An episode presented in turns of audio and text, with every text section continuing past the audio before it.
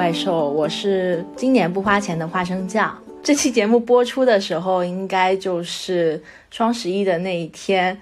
然后在这个举国欢庆的消费节呢，大家其实今年纷纷就是捂紧了钱包。然后作为一个以往一直拥抱消费主义、积极花钱为国家创造 GDP 的人，今年也开始了一些不花钱行动。然后我今年加入了一个。不花钱小组，我们有句 slogan 叫做“做一只一毛不拔又不取一毫的铁小鸡”，我们可以交换一切。然后这个组织的名字叫做走地鸡。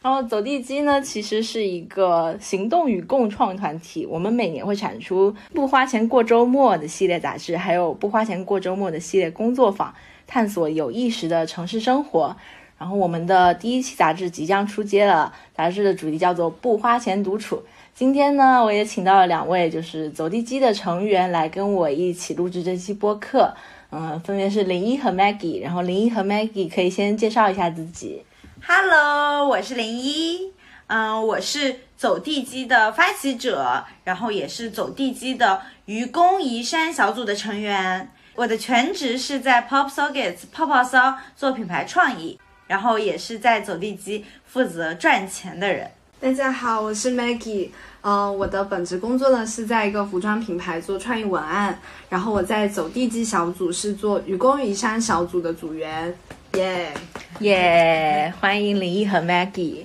愚公移山这个小组呢，其实在我们走地鸡这个整个小组里面是起到一个项目管理的角色。嗯，我想从那个就是不花钱这个项目的起源开始。因为我之前是在林一的群里面看到了他发这个不花钱项目的号召，因为感兴趣，想要不花钱，因为觉得自己之前一直在就是大手大脚花钱买了很多东西，然后在今年经济下行，然后钱包也缩紧了的时候，意识到自己之前真的有太多不必要的消费的时候，刚好看到了这个嗯、不花钱共创的一个号召，所以我就嗯小窗零一就加入了。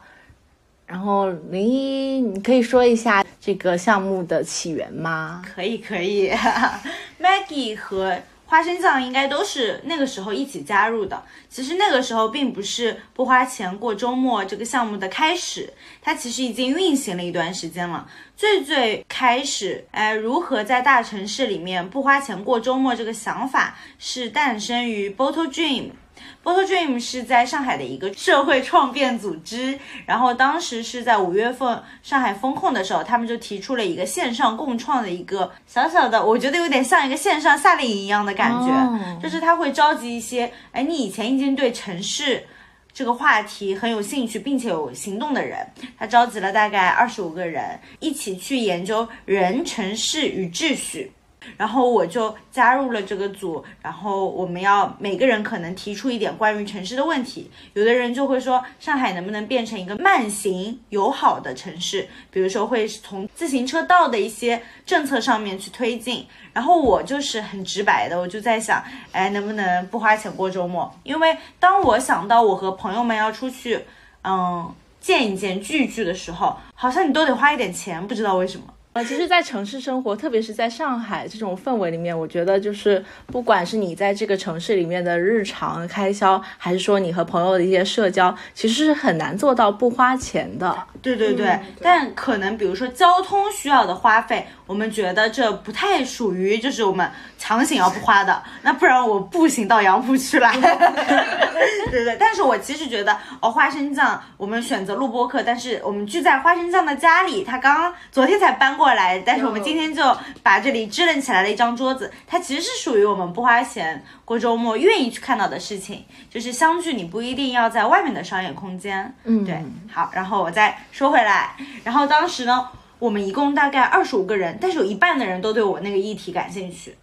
然后 Bottle Dream 负责这个街心花园共创的人呢，就说零一你不能直接跳到说在大城市不花钱过周末的方法。因为我当时想做一百种方法，然后他就说，你可以去想一想，为什么今天我们的生活方式和消费主义是狠狠的连接，就是紧密相连在一起。然后我们当时呢，那个研究小组会偏学术一点，然后我们对这个议题感兴趣的人就分成了三条线。第一条线是讲消费主义和生活方式的演进。那你可能其实，在很以前的时候，消费主义都没有盛行，然后生活方式也没那么多。哎，其实它是越来越，就是慢慢的才会，人们一想到生活方式就会想到要消费，它才会是是一个后进的，才绑定在一起的现实。然后第二条呢是讲，就是我们有一群人，他可能不是那么学术和理论，他就想去了解一下身边具体的人到底是怎么过周末的，我们就会去。呃，身边找一些朋友，就是问，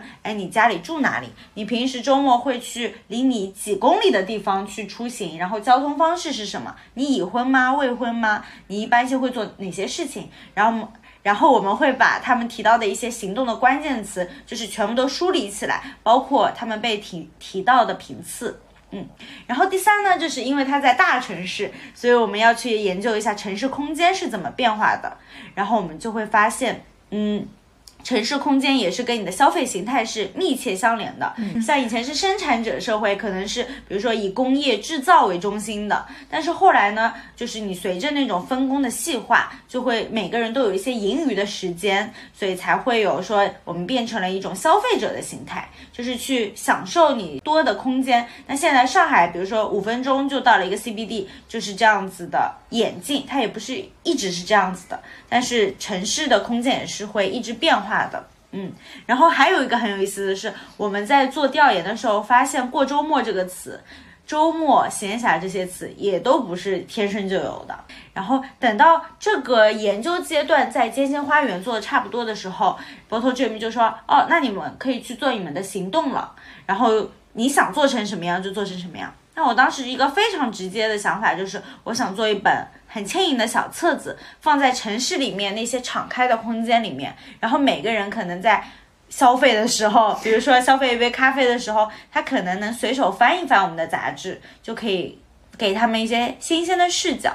嗯，但也是随着就是我们进入了沉浸式的进入了这个议题，你就会发现到处都是跟不花钱过周末有关的。我们也会发现人们现在的处。存储意识高啊什么的，跟我们现在那种疫情啊、就业环境都是息息相关的。也就是说，我不是今天突然想不花钱，而是我会感到好像不花钱是个趋势。所以我们去想了想，不花钱到底是什么？就是刚才林也说到这个，嗯，是一本轻盈的小册子。你是一直想做杂志呢，还是说它可能是这个不花钱的项目在推进的过程中，你脑海中蹦出来说它可以跟就是杂志跟这种小册子的形式进行结合呢？你这个问题问的太好了，因为我自己也是通过这个我梳理到，就是我一直喜欢做杂志，而且做杂志带给我了很多美妙的体验。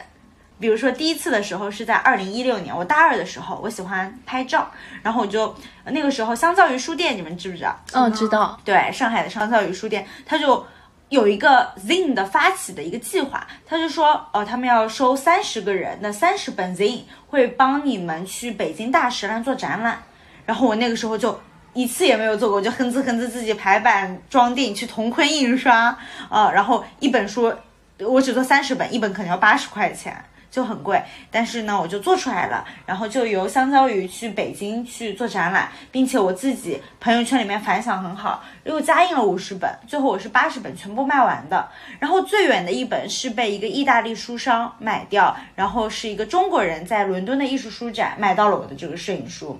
就是做这本摄影书的过程让我意识到。嗯，做书很美妙，就是你体会啊，你纸张和色彩变成可触摸的那种感觉，然后以及每个人有专注力在你这个内容上面的时候，我就很喜欢这种感觉。然后呢，又过了两年，我可能大三大四了，我就搞了一本校园杂志。那那个时候我有了一些就是小小的建立编辑部的意识，可能是有四五个人，有设计创意学院的人，也有新闻的人作为作者编辑。然后我们就是小小的哦，传了一本校园杂志，里面涵盖了学生和老师的内容。然后那个时候呢，我就发现我好像没有很多的钱去印这个杂志了。如果要让全校园的人看到，所以那个时候是我第一次尝试漂流书本，我只印了两本，在我们大学的两个校区里面就是进行发放。然后是说你感兴趣，我们就是建了一个漂流书的群，然后我们就是这一本看完就可以传给下一个人，然后最后还有一个借阅传阅的那个。呃，签名的地方，所以就那时候就开始有共享的意识，对，嗯，但确实我们这本杂志现在到了走地鸡不花钱独处，其实我们编辑部就走地鸡的成员有二十七个人，它的成员庞大到比我现在的公司人数都多。我一开始也是还是有一些共享的意识，但是它共享的空间或者说传阅的空间变化了。以前你在校园里面的时候，大家可能都是有一个边界在，并且有一种信任基础在。当我和花生酱就是想说，哦，要不要弄一些漂流机制的时候，我们会发现不依赖于一个程序，或者说不依赖于某个系统的一对一的传阅，实在是太耗费精力和太难以管控了。对，因为我在走地鸡里面前期是有就是负责这个书本共享的机制探讨，然后在做一些调研的过程中，以及就是思考这个杂志要如何漂流，在哪里漂流的过程中，我也就是发现说，如果我们首先如果我们的印量有限，然后又不希望说它在大城市里面传着传着会丢失的话，那这个其实是高度依赖于翻阅到这些杂志的人的一个自律性吧。因为我们的杂志其实是有一个宗旨，叫做嗯，SS Better Than Ownership，就是说这些杂志我们是希望它在大家在城市空间里面随手可以触达的地方，一些公共的空间，但是我们更希望说你在可以翻阅到它的同时，又不是说私人的占有它，不是说购买，或者是说把它带走。因为如果是这样子的话，它其实就是失去了空间共享的意义。那我们更希望说它是一个在固定空间，但是其实翻阅它的人是流动的，而且就是在翻阅它的过程中，这个产生的意义，你可以就是看到它有一些感想的话，你可以把它通过就是在社交媒体上的传阅，或者是说告诉你的朋友，让他就是以这种形式扩散到更远的地方。嗯，我们后来设想的其实就是说，把它摆在公共空间里面供大家翻阅，但是不不售卖，也不是说进行一些就是路径固定的漂流。对，总之就是花生酱花了很大的力气调研完以后，就是发现，哎，这漂流做不了。嗯，但是没有关系。然后刚才说到那个走地鸡编辑部的成员其实是有二十七个人。然后林一跟 Maggie 其实都是起到，就是愚公移山小组是起到一个项目管理的作用。然后我们是有一个每两周一次进行的例会，然后他们两个也是在这个过程中，就是组织大家参与啊。然后每一次的会议完以后进行记录，花费了很大的心思。然后谢谢林一跟 Maggie。不客气，不客气。其实就是很很小的一些随手可做的事情吧，嗯，没有花很大力气。啊，Maggie 谦虚了。对，Maggie，你是怎么就是知道这个项目，并且就是怎么定位自己在走地鸡编辑部里面的角色的呢？嗯，是这样子的，就是我是在六月底的时候看到林一在招募这个组织的呃成员，然后我本来是想要加入就是做文案工作的这一块。但是呢，就是因为可能有很多的小伙伴已经在这方面有非常多的经验了，然后我呃又有项目管理的经验，就是可能会跟大家有区别一些，所以最后就是我和林一起去做愚公移山小组的组员，然后因为我们组只有两个人，所以我们也没有拉群，就是我们一般是我们一对一去商讨一些接下来要开会的事项等等，嗯嗯。然后除了就是愚公移山小组以外，其实我们还分了理论组、实践组，以及就是我所在的影响力小组。然后林一可以简单介绍一下这几个组的分工，以及就是在整个项目中起到的作用吗？嗯，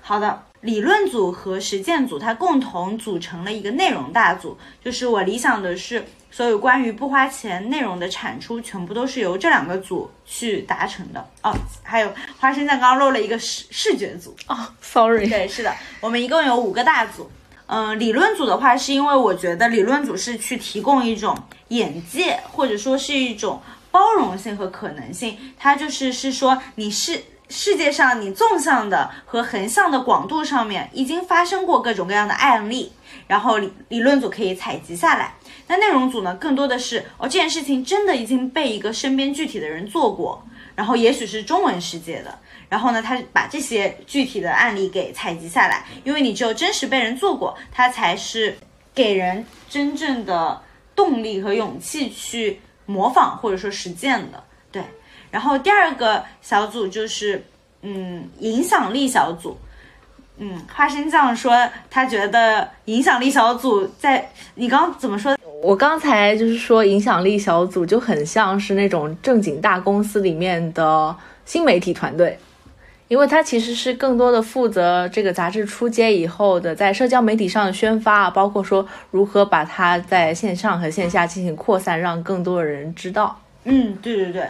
我我个人非常警惕，就是命名，尤其是工作的命名，因为我有的时候会觉得，你同样是做文案，但是你有的你在有的地方就叫文案，你在有的地方叫哎创意，你在有的地方也许是新媒体，嗯，那你到底是怎么认定自己？这个名字就很重要。那我觉得就是我会把它定位成你就是去负责这个内容，完了以后影响力都是归你负责，你不是只是负责。你做出一个线上媒体而已，你是负责的是让更多人知道，所以我就干脆把目的作为这个小组名的命名。嗯，对。然后影响力小组要解决的不只是新媒体的事情，它还要解决像花生酱说，哦，我们传播书本的机制其实也是属于影响力小组要去解决的问题。嗯，然后还有一个小组就是视觉组，它就是比较言简意赅，比较大家都知道。嗯，就是比如说排版啊，所有跟视觉产出有关的事情，像我和 Maggie 的愚公移山小组，我觉得这个命名还是挺有意思的。它其实是我们两个人就是为了支持整个项目内部的成员可以顺利的推进下去。对，就是只要内部的人有困难，我们就去帮助他们。然后也是两个人会协商一下我们的项目的进度，然后人员的配合。嗯，像有一件事情你们肯定都不知道，我和 Maggie 还一起去，就是我们有做过一个内部沟通大表，你记得吗？对对，就是在很早期的时候，我会发现二十七个人，哦，当时是二十五个人，就是每个人的积极性和投入程度是不一样的。然后我和 Maggie 就会去聊说，我们比如说每两周一次的例会，到底是打扰人的还是比较积极正面的？然后我就很想知道每个。加入这个，哎，又不给你钱，但是你又要付出劳动的组织，你到底是图什么？是的，嗯，所以我们就去问大家，哎，你想你想获得什么？我们能给你什么？然后我们内部又重新去梳理了我们在协同的时候要有什么哪些注意的。嗯，我记得我收到过这个，就是类似问卷的问题，我当时还在想说，诶，为什么突然就是在项目开始以后进行了这样一个嗯收集呢？嗯，因为我我自己是这么理解共创这件事情，或者说你要，嗯嗯，就是你要自己去做一件你感兴趣的事情，你对一个东西好奇，或者说你关心它，它只能推推进你做这件事情一会儿会儿，可能最多两三个月，但它不会推进你说你半年一年你都愿意在工作之余做这件事情。然后我觉得这个背后更多的是第一还是交换。就是你做一件事情，付出一定是想获得什么的，只不过你不好意思说出来啊。然后第二点事情是相信，就是真的是信念。像我做不花钱过周末这件事情，我是真的相信你美好的体验不需要依赖消费，然后只是想把生活方式往那个花钱的光谱，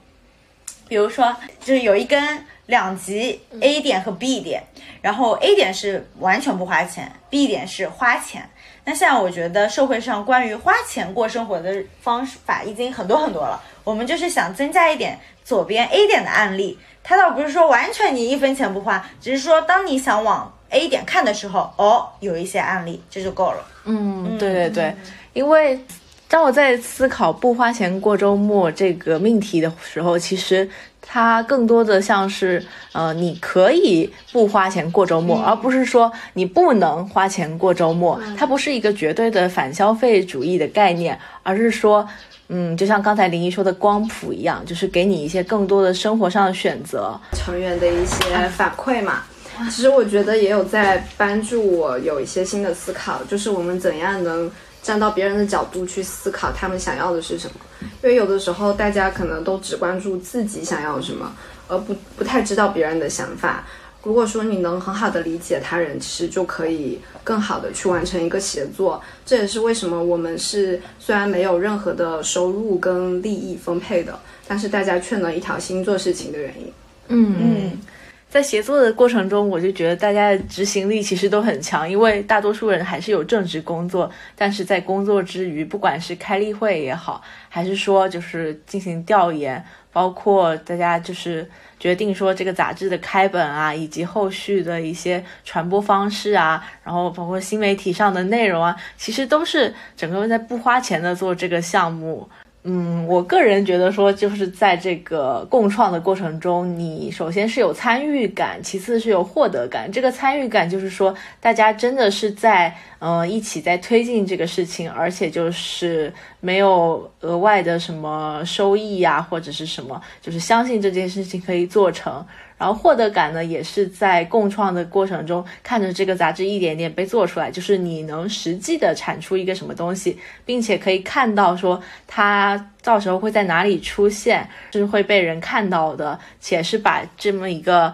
生活方式、一个生活的选项推广给更多的人。然后这是我感受到的，让我觉得说我会继续在这个项目一直做下去的动力。嗯，我就是有点感觉，就是我像在工作一样在做这件事情。然后呢，这个给我的反馈比工作还要直接。嗯，那你觉得就是这件事情跟工作的区别是什么呢？对我来说，我的角色比较特殊吧，就是因为我是整个的发起者，然后也是一个比较核心的组织者。我是要把所有的人聚起来，然后让大家的体验都很好，并且我要。努力去找一些收入机会来 cover 掉我们的印刷成本，然后在这个过程中，我会觉得自己像在创业，然后工作就会像在打工。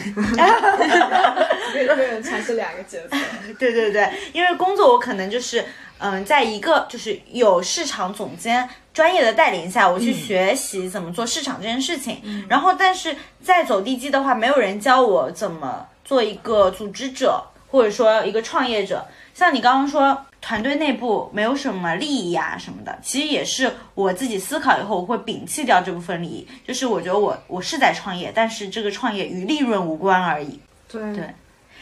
然后就是比如说我工作学到的东西，我全部都用到走地鸡上去了。记得最早开始的时候，林有一天晚上还有给我发很多那个他新学到的做 workshop 的一些心得和他的体会，我觉得那个都特别好。其实那个那些学习的方法就会有拿到我们的工作过程中来，所以走地基的成员其实也在这个过程中获得了一些很适合放到职场上这样的技能。嗯，觉得大家都在共同成长，这个特别好。对，就包括我们协作的过程中，大部分比如说开会啊，以及文档都是用飞书，这里很像飞书的广告，但是我真的是想要夸爆飞书，就是在团队协作以及这些嗯配合上，飞书。的文档啊，包括会议啊什么的，都起到了很大的作用，以及就是飞书的表格模板，还有每次我们开 workshop 以后收集大家反馈的那个模板都非常好用，太好用了，是的。飞书赞助我们吧，飞书赞助我们吧，飞书赞助我们吧。我还想到就是这里借用一个我们走地鸡小叶子他的一个反馈，就是小叶子他独立在做那个。走地鸡市集业务的时候，就是走地鸡市集业务的意思，就是说，呃，我们有了一些不花钱过周末的 workshop，然后呢，小叶子也去申请到了，我们不花钱过周末也可以在市集上有个摊位，然后也在试着这样运行的过程中，小叶子他就跟我反馈说，原来我是可以拒绝的，就是在小叶子以前的工作当中，都是领导说什么他都好好好，都是先说好的，但是他这次主动说他。可以做走地鸡市集，但我自己知道做市集的工作量，然后你要准备的东西和我们要花费出去的金金钱精力，但他就是当时小叶子就会觉得没关系，他可以，但他后来就跟我说，原来他可以拒绝这件事情，以后也会用到他真正的职场当中，嗯。我们一起做不花钱独处的这本杂志的过程中，其实大家都吸收到了很多就是职场上的心得，然后包括说，呃，他的协作其实是像一个不以赚钱为利益点的一家公司，然后包括在我现在的职场经历，因为我前一阵子刚换工作，到了一个比较开放、自由、快乐的公司环境里面以后，我就会觉得说，其实每个人的生长空间是不设限的。因为我记得就是小叶子。呃，在说到这个市集的时候，也讲到说，他在这个环境里面其实是觉得说，大家是有呃自由生长的空间的，就是你可以独立去承担一个你想做的事情，就是可能大家可以往更多的方向去探索。就比如说市集这个东西，其实我们本来可能没有说作为。主要的一个推广方式去做，但是可能小叶子发现说，呃，我们是不是可以试一下，然后把它作为一个机会，不管说这个结果如何，但是我觉得这是一个非常宝贵的尝试，就像在我现在公司的这种感觉也是一样的。顺便炫了一下新公司，看来新公司还真的是幸福感很高。是的，是的，是的。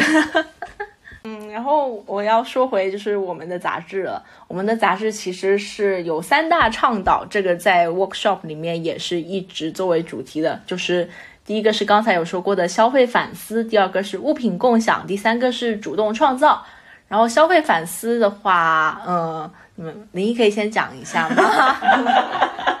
哦，这个我想再补补充一下啊，就是那个这个原则的由来。当我们说起不花钱过周末的时候，不花钱这三个字给人的感受是不一样的。有的人会觉得很贬义和负面，有的人会觉得很积极和创造。然后，当我把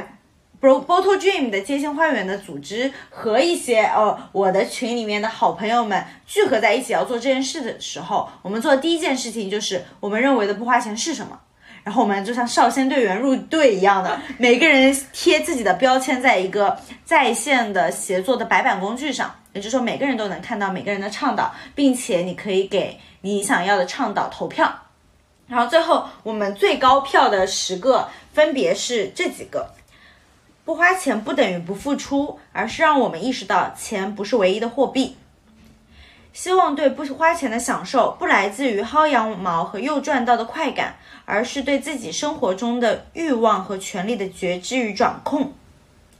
不花钱的前提，最好是需要对金钱有一定理性的认识，并形成一套自洽的金钱观。尝试共享，与其他人分享物品、资源、好点子，甚至是积极能量。不花钱花心。不花钱过周末，小尺度轻便的开启日常创造。不花钱是为了意识到再花钱。嗯，我不需要用花钱来证明自己过得好。SS better than ownership。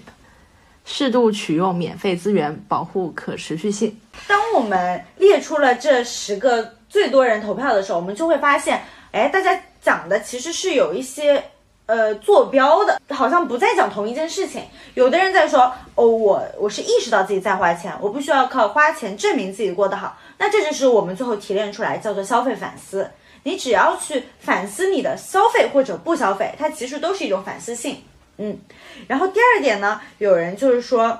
要尝试共享与其他人分享物品、资源，甚至是能量，包括说钱不是唯一的货币。然后呢，保护取用免费资源，保护可持续性。他讲的这个例子其实是以前宜家是可以免费喝咖啡的，然后那个资源被过度挖掘了以后，都是各种呃不上班的大大爷阿姨啊都在那边喝，就让这个资源不可持续了。所以我们做这个不花钱过周末杂志的时候，也要意识到我们要去找一些共享的资源，又要去保护它们。嗯。然后第三就是叫做主动创造我们的原则，这也是有人说不花钱过周末是一种小尺度轻便的开启日常创造。我们会发现很多很好的体验，它确实很好。然后呢，它被商业化了，它是被打包成一个商品直接给你，你买的时候也很简单，因为你已经预计到了说，哦，我去这个酒店，我应该会有比较好的住宿的体验。但是你也许我们自己去创造它。要花更多的心思和时间去打造你的那个那一套快乐，但我们就觉得这个东西是不用花钱的，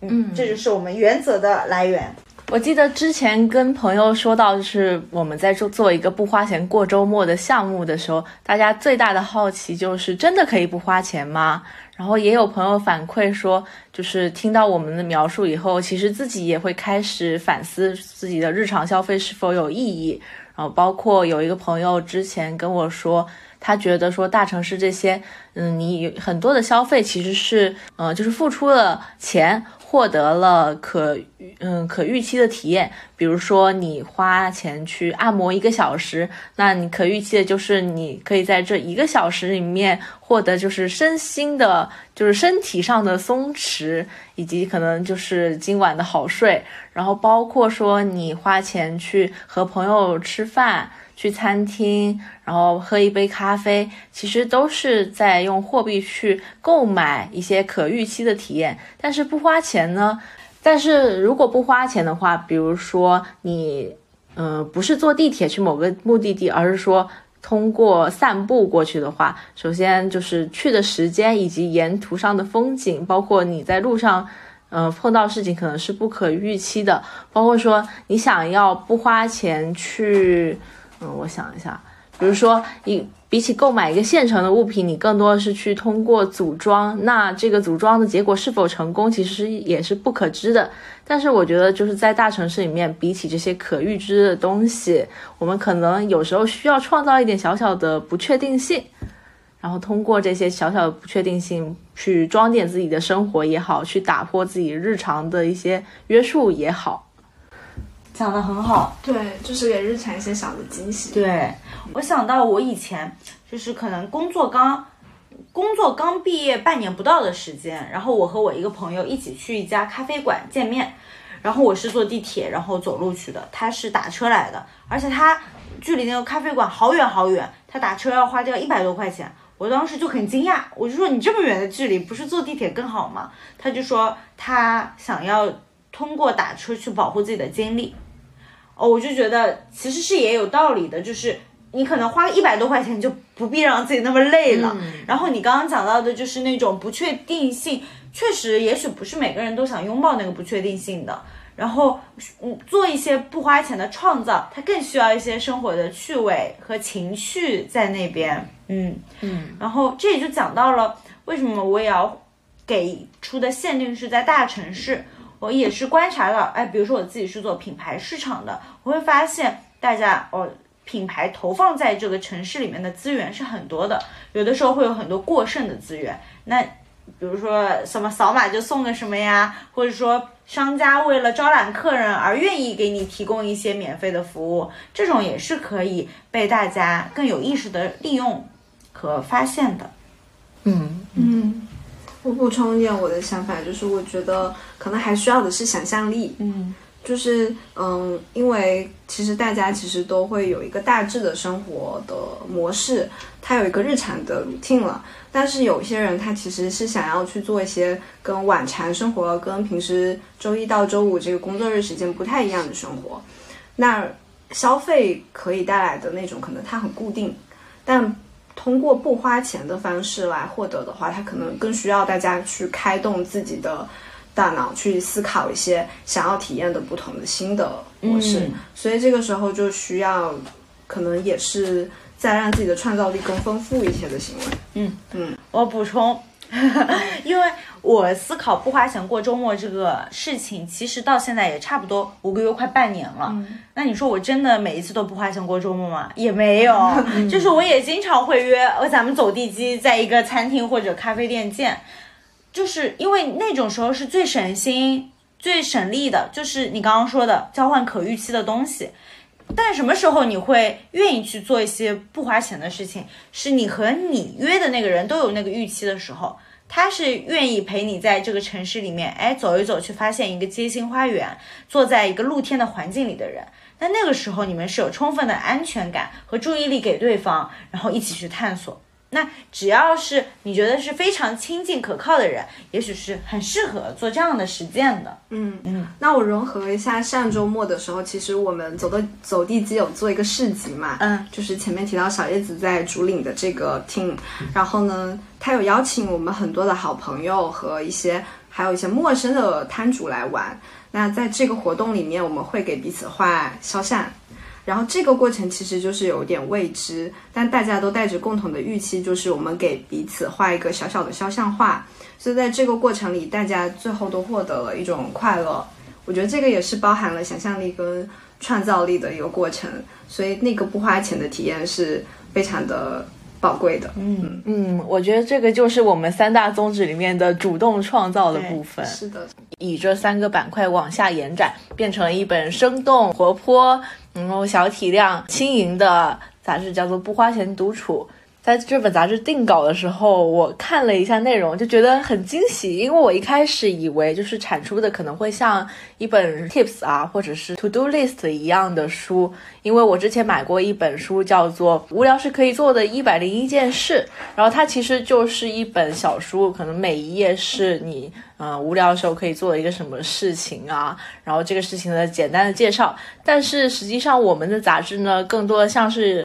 编辑部的成员们，或者是说成员的朋友们，联合撰写出来一本有着丰富的体验的书。因为每一篇其实都是在告诉你说，你不花钱可以去哪里进行 city walk 啊，或者是说，呃，进行一些 remake 的活动，就是把自己的衣服，嗯，缝成一个新的包啊。包括呃，Maggie 写的如何就是不花钱上舞蹈课啊，这些都是我印象很深的啊。原来可以这样子。的一些点，花生酱以前竟然是消费主义到愿意去花钱买一本，你可以做一千一零一件无聊事的一百零一件事。因为我好奇，我虽然不无聊，但是我好奇说别人无聊的时候可以去做什么事情。嗯，我简单介绍一下我们这不花钱独处的内容结构吧。好的。我们内容主要分布于三个部分，就是有一块叫做“原来也可以不消费”，它是集中在说你做一些事情，但是这些事情本身可能就不需要很多花费。比如说，说有人说如何找到免费健身房，包括刚刚阿德的哈佛的幸福课，然后 Maggie 呢说去跳舞，热闹中亦可独处，然后还有一个很大的板块叫做用身体丈量城市。我很喜欢小文起的这些小标题，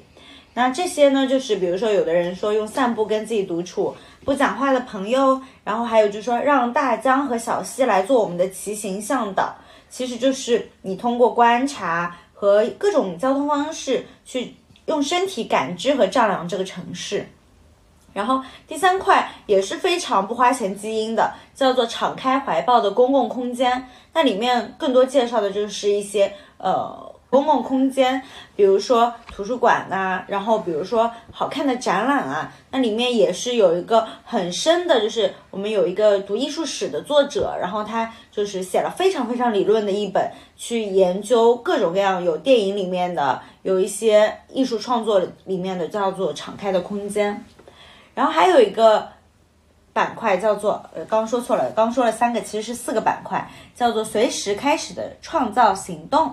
然后比如说一些你一个人就可以开始的可持续的行动，然后露用露营车摆摊卖书，妈妈的旧衣修复术，然后以及一个就是呃不花钱是目的地，我们从独处出发，从独处出发这样的文章。然后还有一个小小的板块叫做“如果你也想加入”，我们也是准备了很丰富的互动，就是它是不同梯度的，你可以就是简单扫个码，哎，你也可以就是扫码，就是获得问卷，提供你的不花钱的点子，然后也可以说，呃，你知道一些可以摆放我们杂志的空间，也可以向我们免费申领，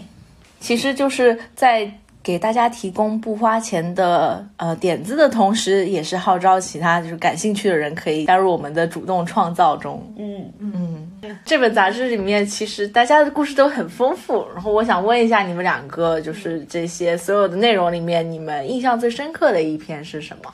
？Maggie 先说吧。嗯，我印象最深刻的，除去我自己写的以外嘛，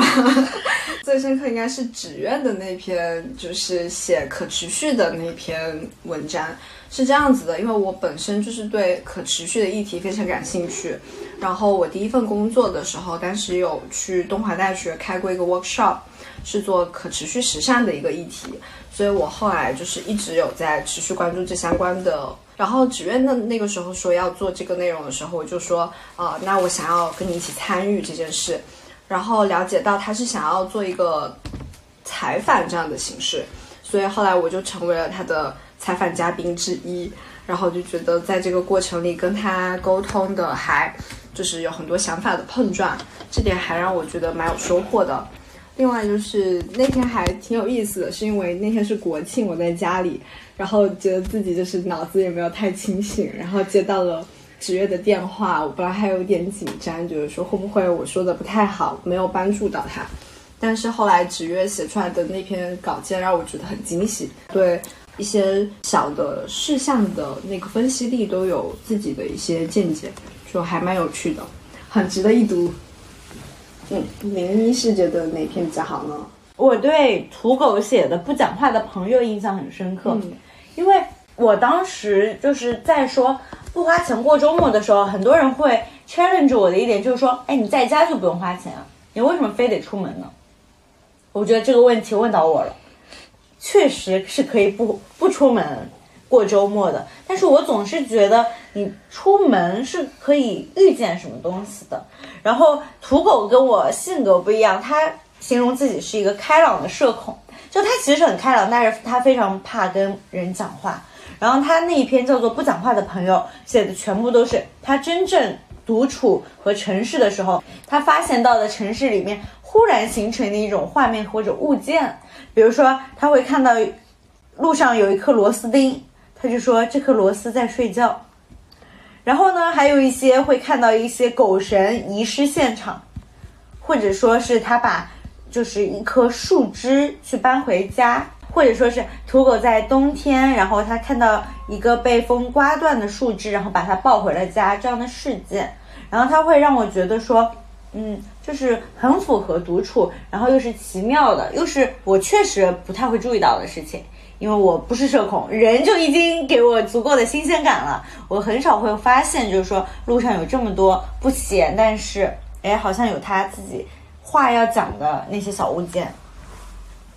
我印象比较深的是，对小麻跟 Mori 一起写的有一篇叫做《你可以不喜欢这个城市的》，因为我很喜欢这个标题。我看这篇的时候就会发现说，原来也有其他人跟我一样，可能不是很喜欢这个城市，或者是说厌倦了消费。那这个其实，在不花钱之外，也是一种主动创造的方式，也有点像刚才土狗那篇，就是通过说自己周围的一个观察，去构建出一个呃自己安全的空间。呃，这篇文章是比较能读懂他的人，好像要跟他这个作者本身要有很深的体悟，就像花生酱这种，你跟他是有共鸣的，他可能是需要一些。灵性上的那种，是不是很短？这篇文章对，因为它它比较意识流，而且可能带一点主观的那种情绪哦，对对对对对，所以他需要跟他有感同身受的人才能读得懂。你说“主观”这个词，也是我对这篇文章的看法。但是因为我经常会冒出这样的念头，就是我虽然说一直在这个城市，但是我经常会有对这个城市的不安定感，或者是说厌倦。所以我读的时候，我看到莫瑞写他的朋友小麻，就是说。独处散步，并不在于多么喜欢这个城市，也不在于沿途风景。他甚至不喜欢这座城市，不想和它熟起来，所以不听也不看。但我觉得，就是其实你在这个地方，并不代表说你喜欢他，或者是说你喜欢他的每一个切面。就比如说，这就像你对一个人，你有很喜欢他，想要每天跟他贴贴的时候，也有就是相看两厌，就是有点像那个亲密关系。对，就是这种感觉。但是你在一个城市，你现在。包括现在这种空间位移的困难，让你说你没有办法轻易的选择换城市，或者选择说马上离开一个地方的时候，那你怎么办呢？其实，我觉得这篇文章虽然它意识流，但是我能读到说它其实是有一个自我构建空间的意识在，然后这可能也是嗯一种不花钱的选择吧。嗯，可能是打动花生酱的原因。嗯，我觉得这是 I 人写出来的东西。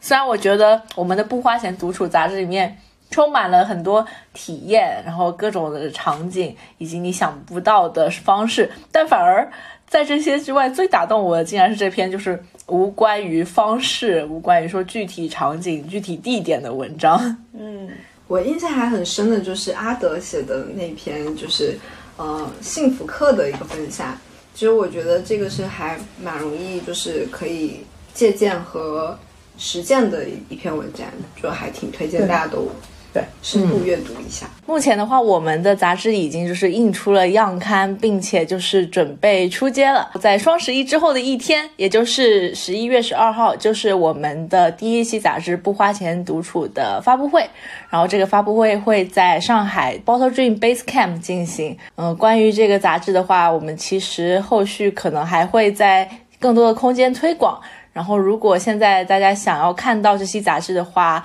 可以在一些公共空间找到它，比如说 Bottle Dream，Bottle Dream，然后更多的我们到时候列在 show notes 里面，会是比较方便大家检索，嗯，然后看到和复制导航的一个。对，然后欢迎上海的朋友可以去这些空间里，然后实体的亲手摸到它们，然后认真的来阅读一番。是的，然后还有呢，就是我们希望这本杂志不止放在上海，嗯，所以如果你是别的地方，你会发现，哎，走地鸡没有伸手触及到的一些角落，但是你想推荐给我们，我们也有一个标准叫做走地鸡友好空间。什么是走地鸡友好空间呢？就是我们有四个条件，满足其中一个就是，第一个就是不消费也能喝杯水或者坐一坐的空间。第二个是有可持续行动的环境友好空间，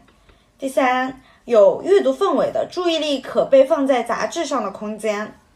第四有共享概念的空间。就如果你知道有这样一处城市空间，可以扫码联系我们，免费申领，不花钱独处。但是这个杂志仅限空间申领，个人不可申领。对，嗯，嘿嘿。这就是我们刚才一直在强调的那句话，就是 “SS better than ownership”。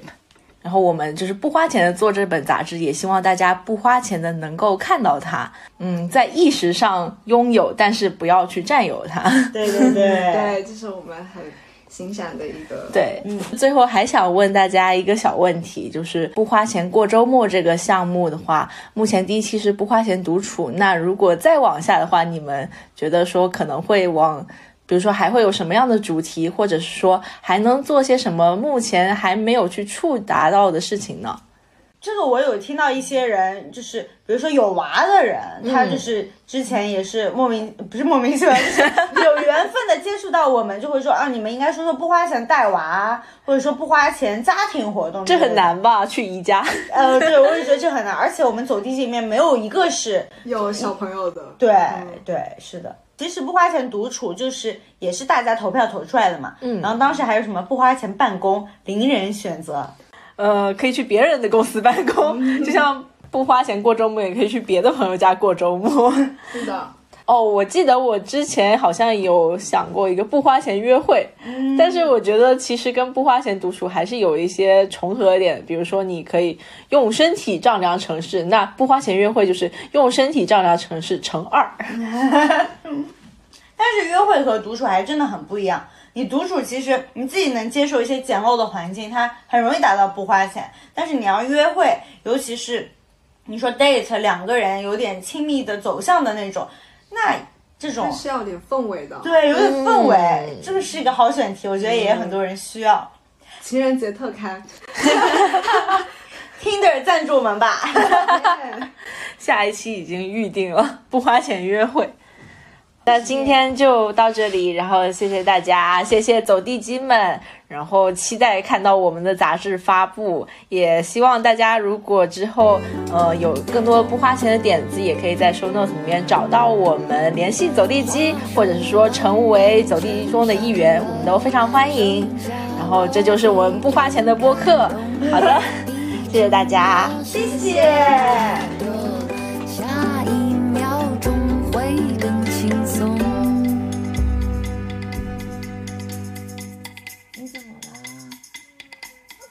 ？OK OK。Hockey Pocky。把左手举起来，把右手举起来，把手举起来，然后呀转呀转呀转，我们一起来 Poki Hoki，转啊